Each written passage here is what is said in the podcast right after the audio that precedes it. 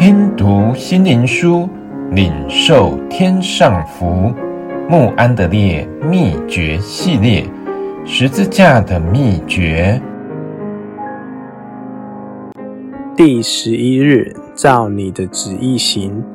父啊，倘若可行，求你叫这杯离开我；然而不要照我的意思，只要照你的意思。马太福音二十六章三十九节。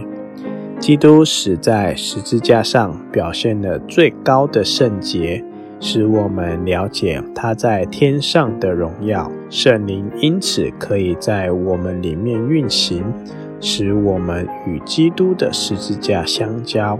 我们需要深深地进入这真理，因为除非父神的爱子亲自尝了死味。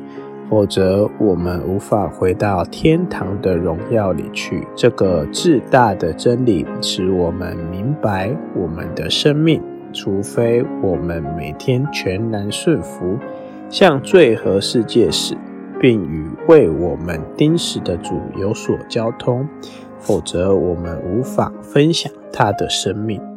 同时，我们可从基督学会与他同苦，以至于死。在克西马尼园，他瞻仰前面十字架的死亡，何等大的痛苦！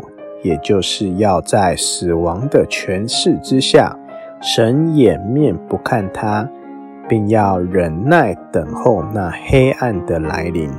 因此，他要求父能免则免，但没有回答。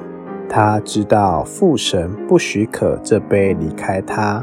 所以，就与一生所遵行、照着父神旨意的话降服下来。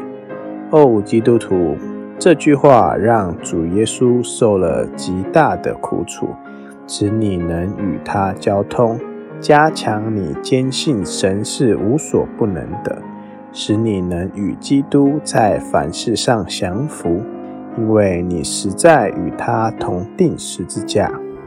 照你的意思，但愿这句最高最深的话，能够成为我们生命的准绳，靠着基督所加的力量，使你与他同定十字架；靠着圣灵的大能，使你每天顺服赐福的神，并且成为你生命的喜乐和力量。